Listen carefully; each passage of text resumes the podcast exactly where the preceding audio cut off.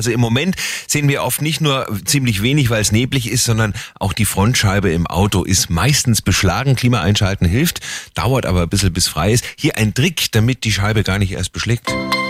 Der Samstags Lifehack mit Simon.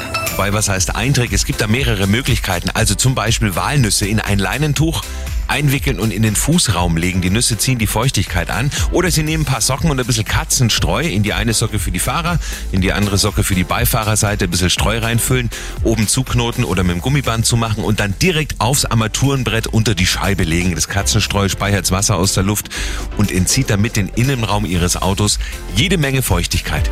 Simon Samstags Lifehack, jede Woche gibt's neun. Das Ganze natürlich auch immer noch mal zum Nachhören für Sie auf radioarabella.de oder in der Arabella München App.